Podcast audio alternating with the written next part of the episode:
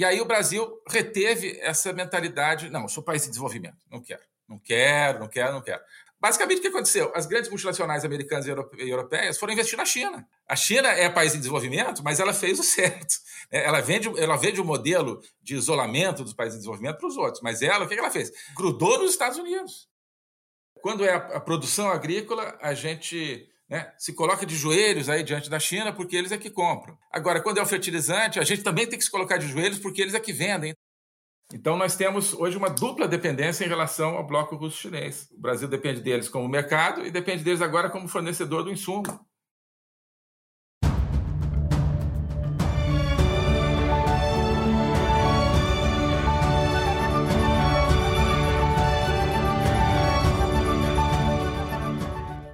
Estamos no ar. Eu me chamo Luiz Guilherme Prioli, sou associado do IFL São Paulo e seu âncora aqui no nosso podcast, Acendendo as Luzes.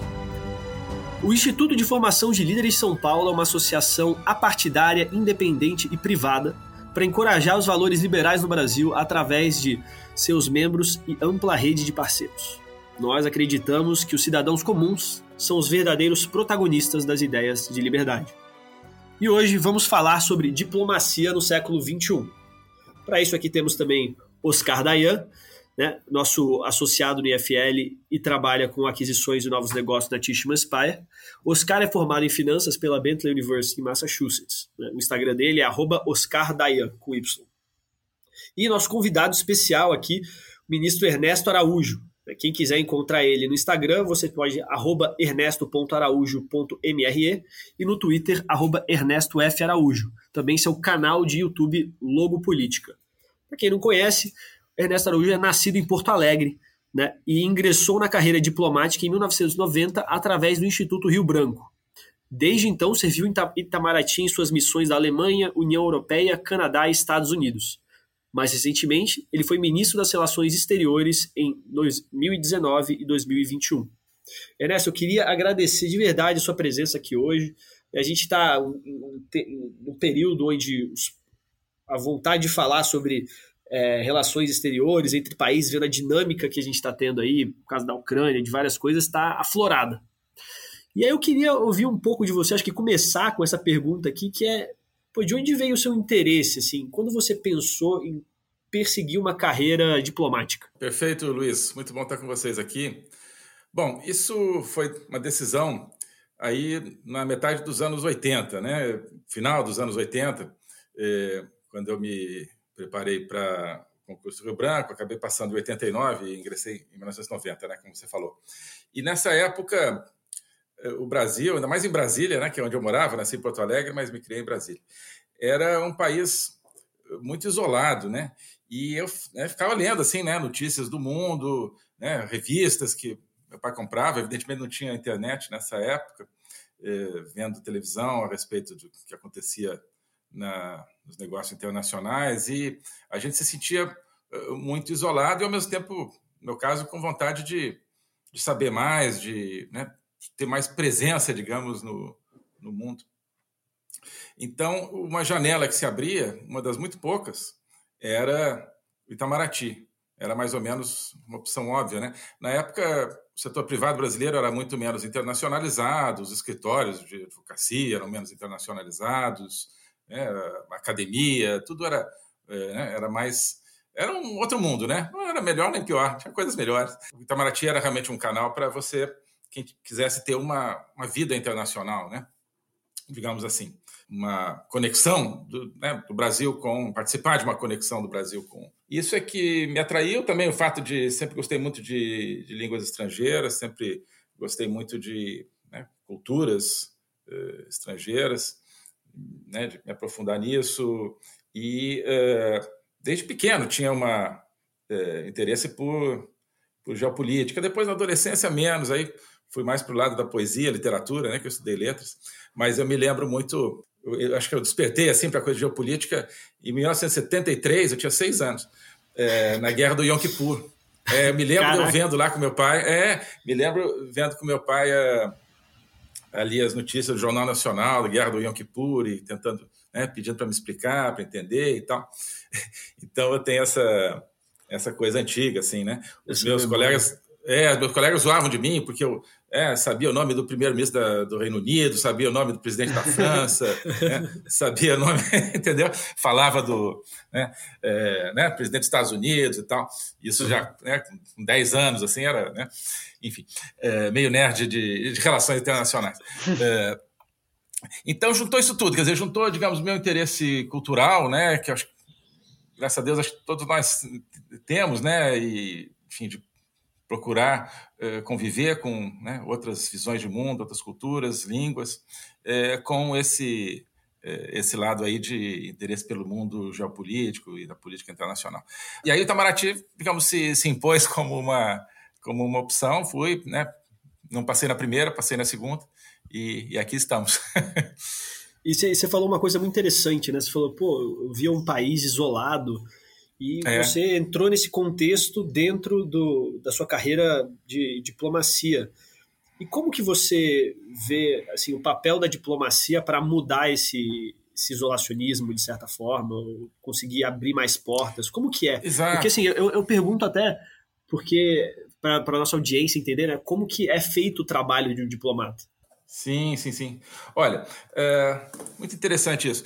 É, uma coisa que eu acho fundamental e, e a qual eu sempre procurei me dedicar quando estava ocupando o cargo de ministro, e, e, que tem a ver com isso que eu estava falando. É, no Brasil, essa ideia de que política externa é uma coisa de diplomata se perpetuou, na verdade, né? até hoje. Embora, claro, tenha surgido toda essa série de oportunidades de né, uma convivência internacional no setor privado, na academia, etc. Ainda assim, até hoje, existe um conceito que, a meu ver, é muito equivocado, de que só diplomata entende de política exterior, só diplomata que faz política exterior. É, e é, isso, então, o que, que acontece? Isola o, Itamaraty do resto do Brasil e isola o mundo no Itamaraty. Quer dizer, como se só o Itamaraty lidasse com o mundo entende? Como se só os diplomatas tivessem a capacidade. Não, os diplomatas têm uma preparação para fazer certas coisas e tal, é, mas eles precisam estar atentos para o país inteiro e não achar que o, a diplomacia é uma, uh, um segredo arcano, fechado, que só eles dominam, como se fosse uma sociedade iniciática ali, que olha, não, só é, que uma tá caixa preta pode... ali que eles têm a mágica da. Isso, isso, isso. Né? Uh, e, então, isso é um, é um grande problema que eu me esforcei para mudar, quer dizer, justamente porque, como eu venho de lá, quer dizer, 30 anos de carreira, um pouco mais, é, mas justamente eu, eu, é, sempre me senti incomodado por essa tendência de isolamento, que não é de uma pessoa ou de outra, ou de um ministro ou de outro, isso é uma tendência de uma mentalidade, né? Então, justamente, o Brasil era um país isolado, porque é um país que sempre foi muito em si mesmado, né? Então, é, não, o mundo está lá e não interessa, que acho que é um grande erro também. É, o mundo está lá e o que é o mundo, o Itamaraty está aí para para cuidar, né? É, né? E não, então a gente precisa é, abrir, né? Abrir a política externa, abrir o Itamaraty para realmente as pessoas que veem o mundo, cada uma com um olhar diferente, e o, a nossa é, presença internacional tem que ser um resultado disso. É, um dos problemas, né? Um dos problemas do fechamento do Itamaraty para a sociedade é que é, os diplomatas repito muito isso, é, começam a fazer coisas que só são importantes para outros diplomatas. Né? E se esquecem de fazer coisas que são importantes para os brasileiros como um todo. Então, vamos Você olhar, por exemplo, exemplo Nações Unidas. É isso que eu ia perguntar. É, um é, Qual seria um exemplo disso? É, então, é, Nações Unidas, por exemplo, né? Conselho de Segurança. As pessoas são fascinadas né, no Itamaraty por essa coisa de Conselho de Segurança. E esse fascínio, digamos, é transposto para o conjunto da sociedade. É, então, o Conselho de Segurança, agora o Brasil até está no assento eh, não permanente, né? Eh, mas eh, para boa parte dos diplomatas, não todos, né? Aqui estou sempre generalizando, óbvio.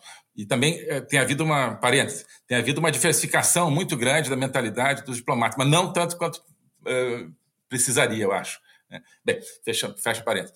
Ah, então, Conselho de Segurança, o diplomata acha o máximo, assim, pô, o Brasil está no Conselho de Segurança lá. É, por quê? Porque é uma coisa reservada para diplomatas, né? Porque é o diplomata que chega ali, que fala, que entende. Então, aquilo ali é a Copa do Mundo do diplomata. É, né? Está no, no, campo ali da, né, do, do, Maracanã, na final da Copa do Mundo e tal.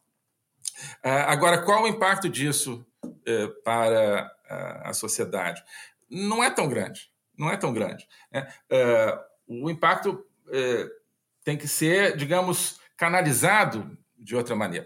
Não pode ser ali fechado, não, o Brasil, o voto do Brasil e tal. Não, é, esse voto tem que refletir o, conjunto da sociedade, as nossas preocupações é, de, de, segurança, de emprego, é, de, enfim, valores também, isso é uma coisa fundamental, né? Não pensar só na diplomacia como diplomacia econômica, esse é outro vício muito, muito importante. Né? pensar em toda a dimensão de liberdade, aqui falando com, com vocês, né? Você mencionou esse credo liberal do, do Instituto e dos valores liberais é, que eu acho também fundamental. É, isso tudo tem que estar presente na atuação do país e, não reduzir a, a, um jogo ali de ah, como é que a gente vai votar nessa resolução, vamos mudar aqui esse parágrafo. Isso é uma tendência muito grande. Eu já também disse, em certos momentos, parecia que o Itamaraty era o Ministério das Nações Unidas, o ministério que só cuida ali dos temas da, entendeu? Da ONU, do, então da ONU. É, é, a vida internacional é muito maior do que os organismos internacionais. É muito maior. Mas qual é o problema? É que o, o, é, os organismos internacionais são, para os brasileiros, é, para o Brasil, uma, uma chasse gardée, né? uma, é, um terreno exclusivo de diplomata. Então, eles gostam de trabalhar ali onde é exclusivo. As relações aí de segurança, é, as relações de segurança, de defesa econômicas, né, a estratégia de inserção do Brasil para ser um país grande e tal, aí não é só diplomata. Aí não é só diplomata, aí diplomata não gosta. Entendeu? É, porque aí ele não tem, é, né, não tem a voz única naquilo que vai fazer. Então, existe essa, essa hiperconcentração da atividade diplomática no, no multilateralismo, né? é, pelo fato, a meu ver, de ser uma, um terreno de, de exclusividade diplomática. Multilateralismo seria, por exemplo, instituições como a ONU, que tem várias partes ali, não é só Isso. uma relação direta entre duas partes. Isso, exato. Né? É, essa é outra questão importante da gente colocar. Você, é... acha, você acha, ministro, então, por exemplo, que áreas que, que eles deveriam atuar, os diplomatas deveriam atuar em atrair investimentos para o país, em turismo? Por exemplo, que áreas você acha que eles deveriam atuar que são mais tangíveis para o brasileiro médio, assim? Ou seja, fora do Conselho de Segurança da ONU, basicamente. Isso, isso. Olha, não, certamente toda essa dimensão eh, econômica é, é absolutamente fundamental. É, mas ela tem várias subdimensões, digamos assim. A, a mais visível é essa que Itamaraty enfim, tem uma tradição de trabalhar grande, é, que é essa da, da promoção comercial que é você trabalhar no nível da empresa, né, e apoiar empresas brasileiras para exportar para o exterior e apoiar eh, empresas estrangeiras para investirem no Brasil. Isso é basicamente a promoção comercial, isso é fundamental. Como é feito esse apoio? Isso, e isso faz uma diferença. Eh, esse apoio basicamente é através, eh, em Brasília, do antigo Departamento de Promoção Comercial, que eu, que eu ampliei, é, exato. Dentro do Itamaraty propriamente, você tem o. Eu ampliei, transformei em três departamentos que eram só, porque era um negócio meio, né, é, meio fechado também, para você poder diversificar mais e especializar mais as pessoas. Porque isso também é importante, que o diplomata é, comece a entender é, como é que funciona o setor privado do ponto de vista do setor privado. Né? Isso eu acho absolutamente fundamental. Absolutamente que ele entenda como é que funciona uma empresa, quais são os desafios de uma empresa, quais são os desafios de exportar. Né? É, ele tem que entender isso. Eu procurei reforçar isso na própria preparação do, do Instituto Rio Branco. Bem, é, e você tem a Apex, que é, desde 96 é ligada é, ao Itamaraty, quer dizer, funciona de maneira autônoma, mas subordinada ao Itamaraty. É, e no exterior, você tem os setores de promoção comercial das nossas embaixadas e consulados, e você tem os escritórios da Apex, que são poucos. Então, na maioria dos casos, uh, funciona mais, mas que são, e concentram várias áreas geográficas. Né? É, então, na maioria dos países, você vai ter o setor de promoção comercial da embaixada, em alguns você tem escritório da Apex. É, então, uh, basicamente, no exterior funciona para atender a empresas estrangeiras que querem investir no Brasil e que querem importar do Brasil. Né? Você procura. E no, no Brasil funciona basicamente as empresas brasileiras eh, né, procurando orientação de como exportar para um país X, Y, Z. É, isso é, é, mais ou menos o trabalho. Agora, é, como em muitas coisas no Brasil e, portanto, no Itamaraty, é, falta, às vezes, um pouco de estratégia, falta, falta foco. Né? Eu, eu, procurei, claro, é um trabalho longo e não é assim, eu, já se tentou, não é só porque eu estava lá, mas é, eu tenho muito essa preocupação estratégica de fazer as coisas não uma aqui, outra ali, outra acolá, mas de fazer as coisas dentro de um, de um plano, né? E dentro da, de uma determinada diretriz, assim, quase. Diretriz, exato, exato, exato, né? É, e é, então, por exemplo, produtos de defesa. Né, exportação de produtos da indústria de defesa. Isso é uma área que a gente atua muito, inclusive fomos aí, enfim, até reconhecidos pelo pessoal das indústrias brasileiras de defesa pelo aumento da, do apoio a isso. Mas ele tem que ter uma estratégia, realmente é uma estratégia do Brasil de se tornar uma eh, indústria, ter uma indústria de defesa mais poderosa, sim. E aí o que você precisa? É, não só descobrir mercados que estão importando aqui ou ali, mas você precisa de relações é, com grandes centros de tecnologia militar, isso é o que nos levou, por exemplo, a concluir vários acordos com os Estados Unidos para trazer mais tecnologia militar, trazer mais capacitação para a nossa indústria de defesa. Né? Estou extrapolando um pouco aqui, mas isso é importante para entender, por exemplo, nesse tema da relação com os Estados Unidos, que as pessoas dizem, ah, é ideológico, não é ideológico. Né? Nesse exemplo é o seguinte, é, os, acordos que a gente firmou na área de defesa com os Estados Unidos permitem que empresas brasileiras tenham mais acesso à tecnologia militar americana, é, que o nosso próprio, as nossas próprias forças armadas tenham mais acesso à tecnologia americana, né? Mas aqui estou falando da indústria de defesa, é, permite mais investimentos, estimula mais investimentos é, estrangeiros no Brasil para produzir produtos de defesa aqui. Então, é, você precisa ter esse enfoque integrado. Então, falando de estratégia, quer dizer, não é só vender o produto X, é vender o produto X dentro de um, um panorama. E olhando para a economia brasileira, o que eu achei que faltava muito a gente recuperar a capacidade industrial do Brasil. O, o que, que isso significa? Significa, é, hoje, você atrair investimentos de ponta é, dos países que estão é, redistribuindo suas cadeias de produção ao redor do mundo. Isso foi um foco que, né, infelizmente, não sei como é que está isso agora lá, mas que eu, que eu procurei enfatizar muito. Uh, porque não basta você pensar no produto individual, você tem que pensar na, na indústria como um todo. Né? E isso hoje depende de o país se situar nas cadeias de produção da, das grandes corporações, das grandes multinacionais. E é uma questão econômica isso? Ou é uma questão é, principalmente de falta de, de. porque não é falado, porque não é conhecido? Por que, que as empresas não vêm produzir aqui? É leis trabalhistas? O que, que é? Não, tem a questão das leis trabalhistas, do custo Brasil, né? É, da, havia muito problema da insegurança tributária, é, isso acho que uma das coisas que foram corrigidas nesse governo, que eu sempre apoiei muito, né, da agenda econômica, foi é, aquela lei de liberdade econômica, por exemplo, para facilitar toda a parte regulatória, é, digamos, a estabilidade tributária, e, né, antes aquela coisa de dar, incentivo para A, não dar incentivo para B, isso era uma coisa que sempre é, prejudicava os investimentos. Né? Mas, é, sobretudo, é o seguinte: é, hoje a, as multinacionais elas tendem a olhar se o país tem uma boa rede de acordos internacionais. Né? É, o Brasil perdeu é, a onda de acordos comerciais dos anos 90, é, porque nós não queríamos negociar nada com os Estados Unidos, o Brasil não queria, a ideia era que não podia se atrelar economicamente aos Estados Unidos, né? aí outros países fizeram acordos com os Estados Unidos e receberam muito mais investimento do que o Brasil. O Brasil recebia muito investimento nos anos 90 de privatização, mas o Brasil parou de receber investimentos em grande parte de indústrias específicas para vir produzir aqui no Brasil. E foi se tornando um país muito agrário, né? muito dependente do agro.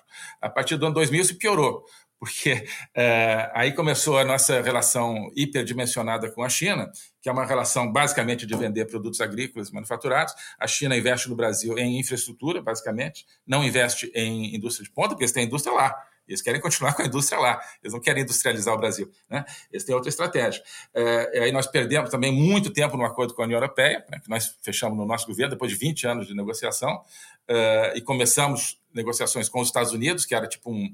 Né, não podia, né, era um anátema. Nós fizemos aí acordos da, da, parte regulatória com os Estados Unidos, ainda em 2020, como um começo, né, a ideia era continuar isso. Acho que isso foi posto um freio aí. Né? Para quê?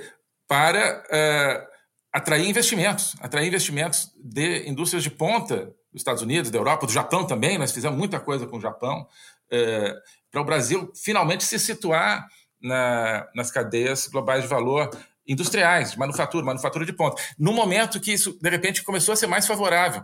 inesperadamente com a pandemia. Por que, que uh, ainda está acontecendo esse processo? Agora um pouco menos. Mas com a pandemia, o que, que aconteceu? Muitas estratégias uh, de companhias viram que estavam uh, demasiadamente concentradas na China. Né? Quando tudo começou a depender da China, tudo fechado, as pessoas, não, vem cá, não pode o mundo ser assim. Então, muitas empresas, e também por, digamos, eh, políticas do, do, Trump que incentivavam isso, né, no caso das companhias americanas, muitas empresas começaram a desinvestir da China e procurar outros lugares. Né? Muitas foram ali para o Sudeste Asiático, Vietnã e tal. Muitas poderiam ter vindo mais para o Brasil. A gente começou a tentar fazer esse esforço, né? mas uh, esse esforço meio que, não sei, acho que não, uh, não teve muita continuidade.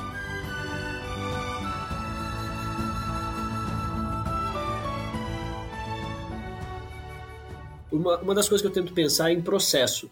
Que eu, eu fico tentando pensar o que que starta esse processo de falar assim, beleza, a gente tem essa estratégia de industrialização.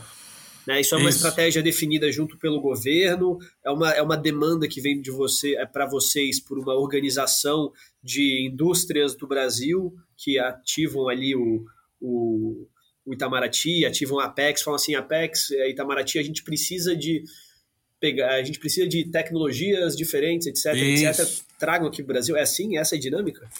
Deveria ser, poderia ser, e eu queria que fosse. é, é, bom, a gente conversava muito com o Ministério da Economia, né? É, o Ministério da Economia é um, é um super ministério, né? Então, é, tem várias áreas, tem a área mais de macroeconômica, digamos, né? Que uhum. se preocupa com os grandes números, né? Com uma, né? balanço fiscal, né? etc. É, mas tem a área digamos, de produção, né? Tá. A área de produção é, que precisa pensar isso, né? É, precisa pensar como é que o Brasil pode diversificar e aumentar sua capacidade produtiva, sua competitividade. Então, com eles a gente pensava muito. E a nossa estratégia, muito conversada com eles, era essa, de criar uma rede de acordos do Brasil com as grandes economias do mundo. Basicamente, era isso, com as grandes economias industriais que poderiam recapacitar enormemente o Itamaraty nessa área industrial. Então, nós começamos com a União Europeia, eh, avançamos com os Estados Unidos, eh, estávamos começando a querer avançar com o Japão e com o Reino Unido, que, né, como já não parte da União Europeia, queria negociar conosco eh, um, um, grande acordo. Queríamos Índia, né, e isso, enfim, muito combinado aí com o Paulo Guedes, com a equipe dele. Né, a gente estava muito entusiasmado com, com essa perspectiva. Para isso, precisávamos dar uma redimensionada no Mercosul, né? porque o Mercosul ele tende a tornar muito lentas essas negociações, é, ainda mais agora que a Argentina não, não tem uma política de abertura, muito pelo contrário. Né? Uh, mas esse esforço um pouco que foi que foi paralisado, assim, esse, é, essa dinâmica de conseguir esses grandes acordos. Isso era a grande coisa, para ter uma política industrial, seria esses acordos. É, outra coisa que falou muito interessante, que é uma ideia que eu tinha, que procurei começar a implementar, e como tudo leva tempo, não deu para fazer tudo quando eu estava lá. É, se tivesse mais tempo, acho que poderia começar a dar ainda mais resultado. Graças a Deus deu bastante. Mas é o seguinte: é, a parte tecnológica, Tamaraty. É, nós é, tínhamos uma tendência muito passiva nessa área tecnológica, que era simplesmente assim, olha, vamos negociar, não é nem passiva, assim, muito formalista, digamos assim. Ah, vamos negociar um acordo de cooperação tecnológica com Israel, tá ótimo, excelente, centro tecnológico. Acordo de cooperação tecnológica com a Índia, tá ótimo, centro tecnológico, muitas coisas. Né? Mas aí começou a acabar os países e as pessoas começaram, ah, vamos negociar acordo de cooperação tecnológica com países assim que não tinham é, não tinham tecnologia, né? Simplesmente para ter um acordo assinado, entendeu? Para ter um acordo assinado. E, e, sempre com muito medo de lidar, sobretudo com os Estados Unidos. Pessoas do Itamaraty têm escrito sobre isso, têm falado sobre isso, eh, sobre isso aí no meu canal. O, a resistência Mas, a fazer coisas junto com os Estados Unidos é imensa. esse negócio com os Estados Unidos? Porque assim, é. eu, pelo, pelo IFL, eu fui indicado para uma bolsa em, em, Georgetown, em Washington, né? Lá na, na Georgetown Sei. University. Sei. Quando eu estava lá, eu fui, eu fiz um grande amigo lá que ele é ele é âncora de um jornal lá na Colômbia e ele conseguiu que a gente fosse conhecer o Pátio, o Pátio Santos, que é, era embaixador da Colômbia lá, no, lá em Washington. E ele conversou a gente, recebeu lá, explicou tudo. E eu queria, assim, eu, eu, ele falou uma frase que me marcou muito. O que, que ele falou? Ele falou assim: é, o Brasil, ele, ele era muito fechado em termos de política externa lá nos Estados Unidos.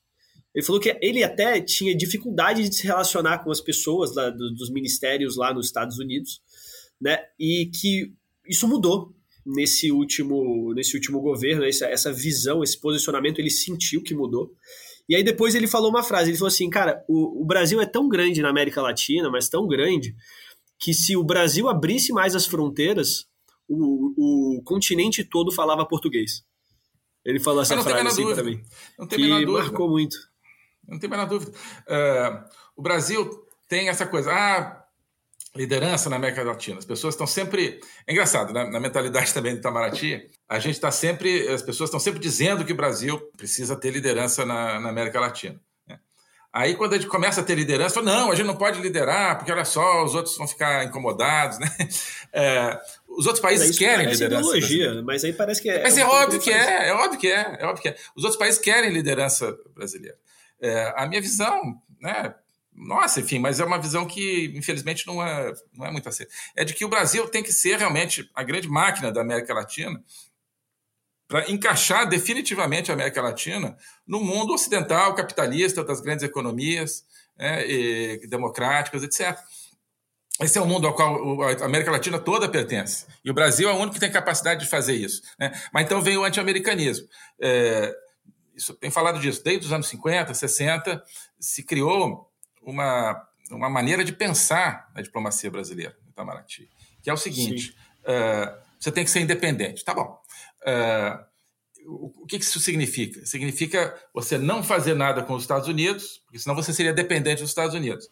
E significa você fazer tudo é, com uh, os países totalitários, não democráticos, não ocidentais, porque aí você mostra independência. Tá?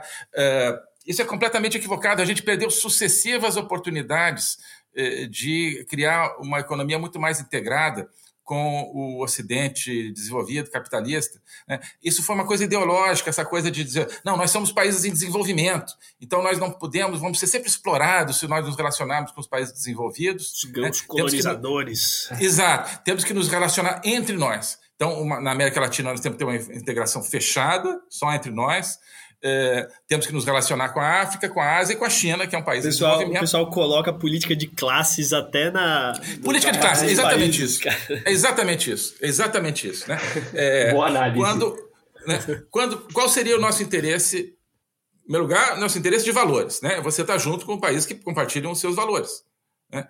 É, não, é, não é declarar guerra aos, aos outros, mas assim, você tem que estar junto com quem é, compartilha e, que, e, quer construir o mesmo tipo de sociedade que você, né? com as diferenças culturais e tal. Mas isso é o Ocidente, né? É, com base em liberdade, com base em séculos de pensamento liberal, de pensamento conservador, de pensamento, é, né? É, enfim, ligado a uma racionalidade econômica, é, uma abertura econômica, tudo isso é o é o Ocidente, é assim, ali que a gente queria estar. Então, valores, mas também econômico, porque uh, é, aqui, é, ali que estão os fluxos que poderiam ter uh, enriquecido o Brasil muito mais. Você vê, você pega a Coreia do Sul, né? Uh, nos anos 50, quando os países da África começaram a ficar independentes, uhum. o primeiro país da África a ficar independente, se não me engano, foi Gana, em 1957. Né? eu tenho um amigo que foi embaixador em Gana, ele, ele fez essa comparação. Uh, em 1957, a Coreia do Sul tinha o mesmo PIB per capita que Gana, tá? per capita. Ou seja, mesmo nível de vida, né? Coreia do Sul e Gana. Né? O que que Gana fez? Como tantos países latino-americanos, africanos, eh, se isolou do mundo eh, desenvolvido. Não, eu sou país em desenvolvimento, é isso que eu sou, né? Tem nada desse negócio de falar com rico, não. É pobre com pobre, né? É, e é isso mesmo. É, então, estagnou. Como o Brasil, enfim, né? O Brasil é um país grande, funcionou um pouco melhor, mas também estagnou. É, outros países latino-americanos, a África, estagnaram. Por quê? Porque compraram esse discurso ideológico, que era um discurso do bloco soviético, do bloco chinês, do bloco comunista, para evitar que os países é, enfim, do Sul, né, os países é, que estavam sendo descolonizados, ou os países da América é, Latina, se relacionassem com os com o bloco ocidental. Então, compraram esse discurso. Então, a Coreia do Sul não, né? A Coreia do Sul foi um país que falou, não, eu quero, eu quero desenvolver minha economia. Quem que é a economia? Eu quero ser uma economia capitalista, papapá. Quem que é parceiro? É os Estados Unidos. Então, pronto, é com os Estados Unidos. Então, hoje você tem a Coreia do Sul, que é praticamente um país desenvolvido, né? É, tem uma competitividade extraordinária, um nível de vida extraordinário, e Gana, como tantos países é, que optaram por ser eternamente país em desenvolvimento, continua sendo um país pobre. Então, isso é, isso é muito importante a gente entender. Então, é esse formalismo que tomou conta, ideológico que tomou conta da cabeça das pessoas desde os anos 50, né, que você não pode fazer as coisas com o desenvolvido. Isso é puramente propaganda na época soviética, propaganda comunista, isso é propaganda na, na Guerra Fria, para tirar os países da América Latina e da África do bloco ocidental. É, desqualificar, desqualificar outra, outra, os fornecedores, né? Porque o princípio da, Isso. Da, da, do comércio é você depender de outras pessoas. E se você faz, não, é não fazer comércio, Exato, né? Porque é. aí seria uma tese. Você fala assim, não, você não tem que fazer comércio, você tem que fazer tudo você. Beleza. Isso é uma tese que ele poderia sentir, mas não simplesmente escolha outro cara para fazer o comércio. Até um certo ponto, é, né, antes da globalização, então anos 60, 70, 80, você ainda podia, digamos, conviver, digamos, o Brasil a partir das suas, dos seus recursos naturais e tal. Mas a partir dos anos 90, com a globalização, o que, que acontece? As grandes empresas, enfim, já estavam algumas investindo no Brasil, por sorte, né, por ser um mercado grande e tal, mas não como uma estratégia. A partir dos anos 90, você tem esse estouro aí da globalização, né, que as multinacionais saem investindo para todo lugar. Né? E aí o Brasil reteve essa mentalidade, não, eu sou país em desenvolvimento, não quero, não quero, não quero. Né? Então, é, basicamente o que aconteceu? As grandes multinacionais americanas e europeias foram investir na China. Né? A China é país em desenvolvimento, mas ela fez o certo. Né? Ela vende, ela vende o um modelo de isolamento dos países em desenvolvimento para os outros, mas ela, o que ela fez? Grudou nos Estados Unidos. Né? E, e captou todos os investimentos e a tecnologia americana. Né? O Brasil, se a partir do ano 1990, mais ou menos, tivesse tido uma política consciente eh, de se encaixar realmente no, né, no, no Ocidente democrático capitalista, eh, nós teríamos trazido para cá uma parte desses investimentos que foram para a China uma parte dos investimentos que foram para outros lugares também, né? É, teria sido o panorama seria outro, né? Mas o que, que acontece? Aí é o problema da nossa competitividade em recursos naturais. Como a gente é competitivo, sobretudo em agricultura, né? isso dá para você manter a, a balança comercial, né? Você gera riqueza a partir dessa exportação, é, mas você não está ganhando competitividade na, na, nos setores novos da economia. Então a gente perdeu o bonde das novas tecnologias, né? Perdeu completamente esse bonde. E assim, olhando, entendeu? entendendo isso do passado, agora a gente fala, beleza, né? Isso aí já foi feito, a gente faz essa análise e pensa daqui para frente. Isso. Né? Daqui é. para frente isso aí já está encaminhado dessa não. maneira ou ainda não completamente? Não, isso eu tenho muito, muita preocupação com isso como brasileiro, né? E como diplomata também, porque acho que o Itamaraty tem um dever é, de contribuir para para um Brasil diferente. Né? é, tá havendo um retrocesso muito grande. Né? É, essa ideia do Brasil se encaixar no mundo das democracias capitalistas, de economia de mercado, é, essa ideia meio que né, estagnou também agora. Por quê? Porque o nosso sistema político, interpretação minha, o nosso sistema político não quer uma economia aberta, competitiva, se relacionando com uh, grandes países uh, democráticos capitalistas. Caramba, o nosso assim, sistema isso, político isso... é o nosso sistema político prefere uma relação preferencial com a China, sobretudo. Por quê? Porque ela uh, não desafia o nosso sistema cleptocrático, não desafia o trânsito de poder e de dinheiro que existe no nosso sistema político. Ao contrário, ela nutre isso, porque ela vem, investe, digamos, dentro dessa malha de, de, corrupção e de coisas escusas que existem no Brasil. Né? É, muito diferente do, dos investimentos é, americanos, europeus. Porque investimentos americanos e europeus são investimentos de companhias privadas, cada uma tem a sua estratégia, vem, investe, pá. Né? É, investimentos chinês não, são investimentos todos, de alguma maneira ou de outra, são estatais. Eles vêm é, para capturar uma influência.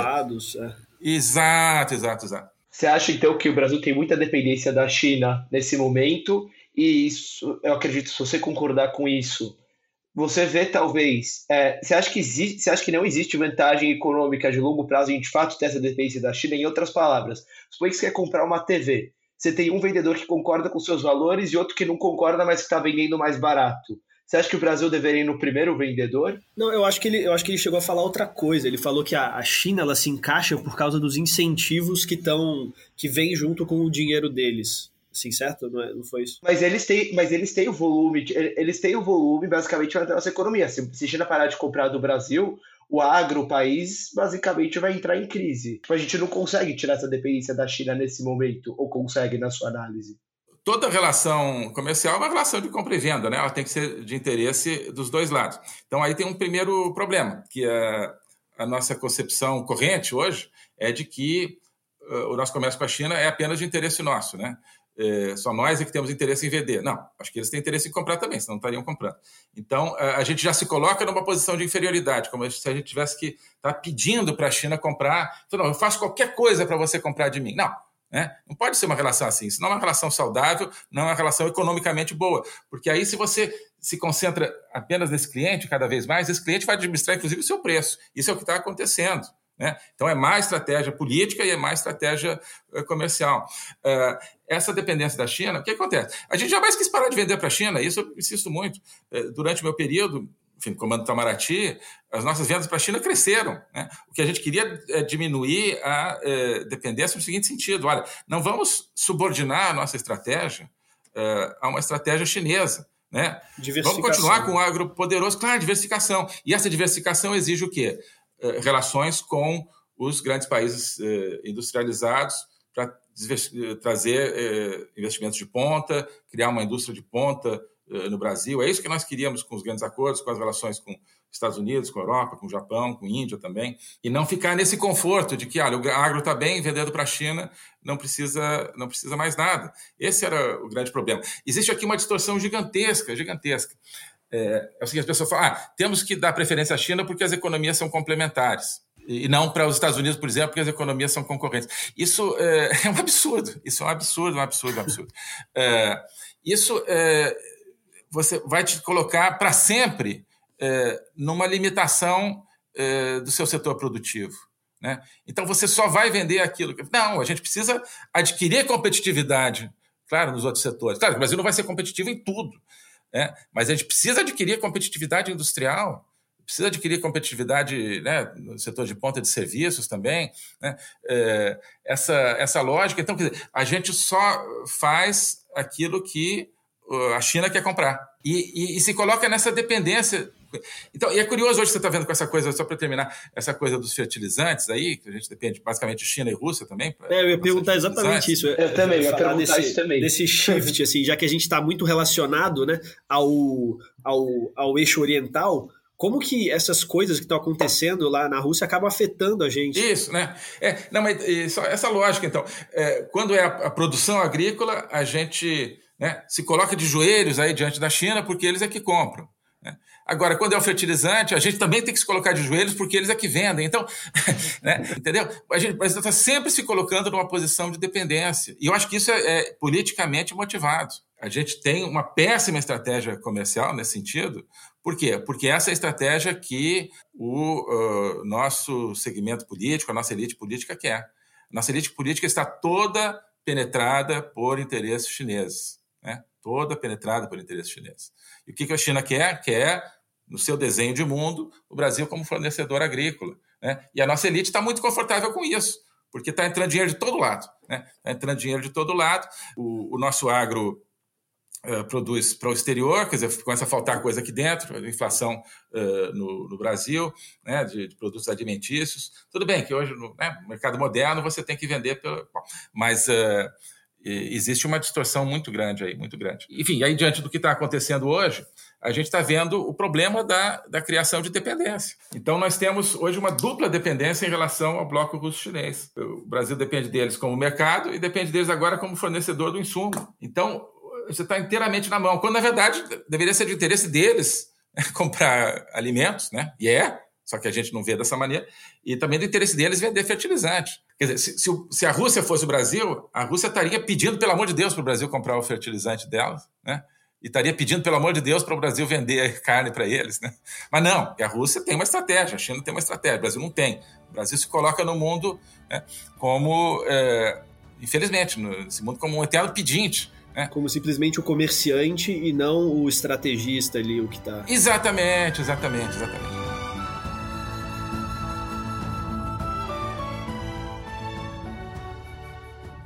Que, que você acha que aconteceria se, se o Brasil, por exemplo, se posicionasse é, firmemente a favor da Ucrânia e contra a Rússia, condrasse veementemente, basicamente colocasse o apoio de todo lado da Ucrânia? Que, que, qual você acha que seria a consequência para o país? Você acha que a Rússia, por estar muito precisando de capital, não ia fazer nada a respeito? Você acha que não, eles iam cancelar em protesto? O que, que você acha que aconteceria? Possivelmente, eh, enfim, já está havendo dificuldade para eles venderem fertilizante, né? Você sabe?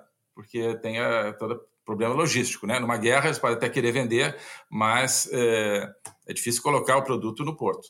É, isso. Então pode ter uma ilusão aí de que a gente, é, sendo bonzinho com a Rússia, eles vão vender fertilizante porque eles né, podem simplesmente não conseguir colocar o, o produto no porto. Olha, aconteceria o que acontece com um país grande quando um país grande se posiciona, né? É, se o Brasil quer ser um país pequeno, sempre com medo dos outros, é, nunca ninguém vai falar mal do Brasil, mas também nunca vamos ser relevantes em nada. Né? É, país grande, às vezes, tem que se posicionar, sempre tem que se posicionar. Né? É, e não é a imparcialidade. Tá bom, o que, que, é um, o que, que é um juiz imparcial? Um juiz imparcial é um juiz que dá falta quando um time faz falta. Né? O, o juiz fala assim: não, não vou dar falta para ser imparcial. Quer dizer, isso não é ser imparcial. Né? Então, um país invade o outro, você condenar isso não é é, não é parcialidade, né? É você está agindo de acordo com o sentimento de justiça da comunidade internacional. Eu acho também o seguinte: a, ignorar os valores tem um custo, inclusive um custo econômico, talvez não imediato, mas no médio e, longo prazo. Porque uh, ao ignorar os valores, ou pior, ao, ter valores errados, por exemplo, a gente viu aí na, nesse breve histórico que a gente fez: o Brasil perdeu Uh, imensas oportunidades econômicas com os países ocidentais por uma uh, incorreta valorização, digamos, e uma incorreta percepção da nossa identidade como país também ocidental, democrático, embora mais pobre. Né? A gente quis, não, quero continuar sendo pobre porque eu não quero eh, ter negócio com eles. Então, uh, o, né, uma, uma, valoração equivocada tem, uh, traz no longo prazo problemas muito sérios. Então, agora, uma, digamos, uma, como é que eu vou dizer, tolerância nossa aí em relação a, ao absurdo, a meu ver, que a Rússia está fazendo, né, quase uma expressão de simpatia, às vezes. O que, que acontece no, no, médio e longo prazo? Isso coloca o Brasil é, muito mais próximo, também economicamente, da Rússia e da China. Coloca o Brasil como um país que faz qualquer coisa por fertilizante. Começa, coloca o Brasil como. Ah, é? Então, então olha só, é, eu vou te obrigar aqui a, né, a plantar bananeira para é, te vender fertilizante. O Brasil vai plantar bananeira. Para fazer né? qualquer coisa. Isso começa a ter problema. Então, não, se você negocia, você começa, o Brasil começa a negociar em posição de fraqueza, em tudo, né? Em tudo, essa coisa de pedir por favor. Né? Se o Brasil se colocasse, nesse caso da Rússia, não, olha aqui, pá, é, o, meu interesse, é, o meu interesse até poderia ser tal, mas uh, meus valores ditam tal coisa. Você se coloca como um país duro, como um país firme.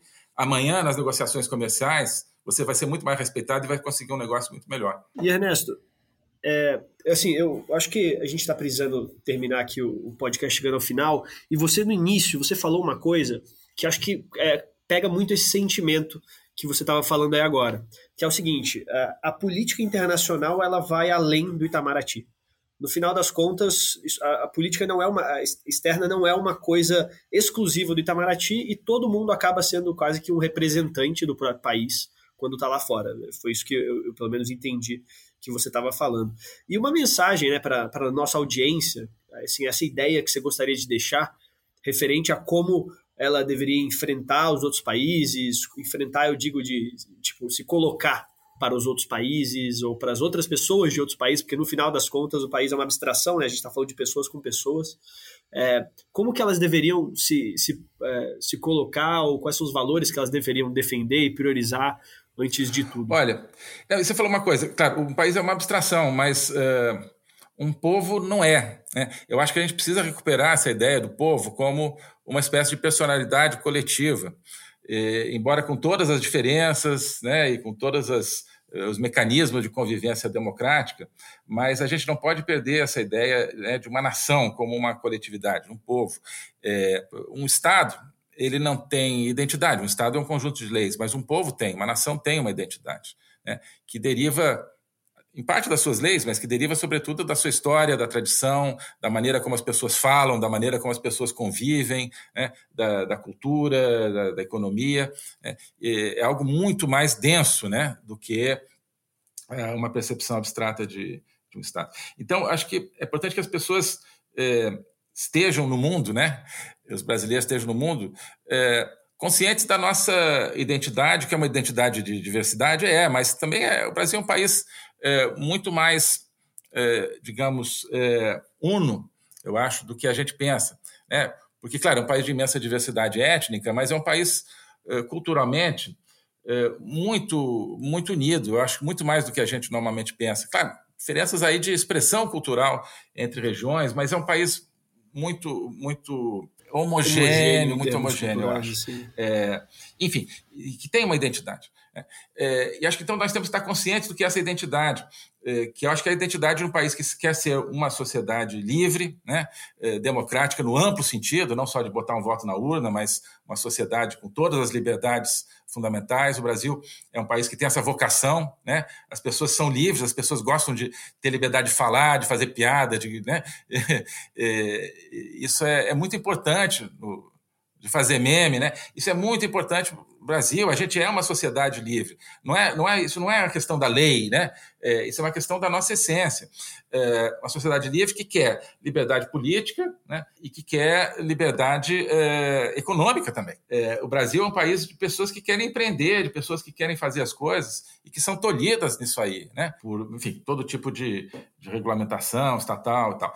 É, é, então, vamos dizer assim, tem um lado, né, para voltar uma coisa, tem um lado conservador que é o seguinte: olha, nós temos uma identidade, né? Brasil é uma coisa que é além do Estado, né?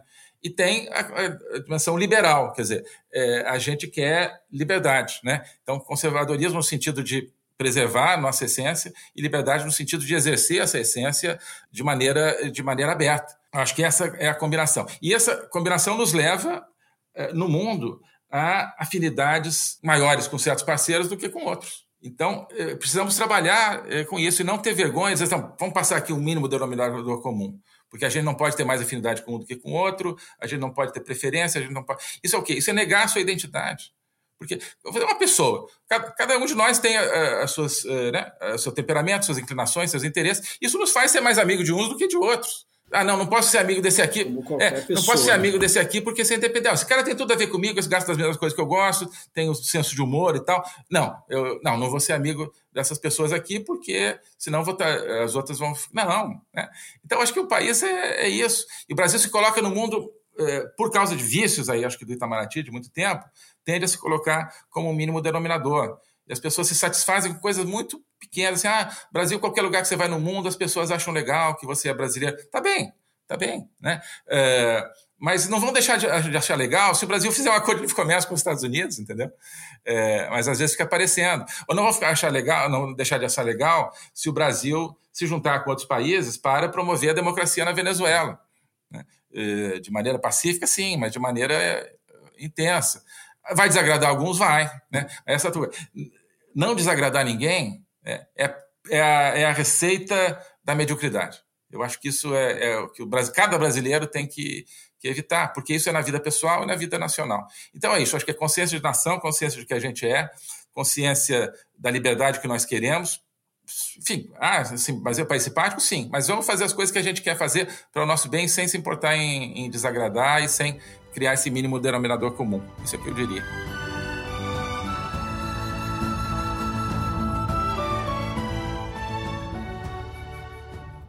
mais uma vez aí, todos os nossos ouvintes, muito obrigado. Quem não segue o IFL São Paulo no Instagram pode seguir IFLSP. E quem quer saber mais sobre os comentários políticos né, e análises do Ernesto Araújo, você pode encontrar o canal do YouTube dele, Logopolítica, no, tudo junto. Né? O Instagram, arroba ernesto.araújo.mre e Twitter, arroba ernestofaraújo. Né? Mais uma vez, lembrando que a gente solta podcasts todos os meses. Então você vai ter temas como esse, ligados à política, empreendedorismo. E muito obrigado mais uma vez. Nos vemos no próximo podcast. Grande abraço. Obrigado. Tchau, tchau.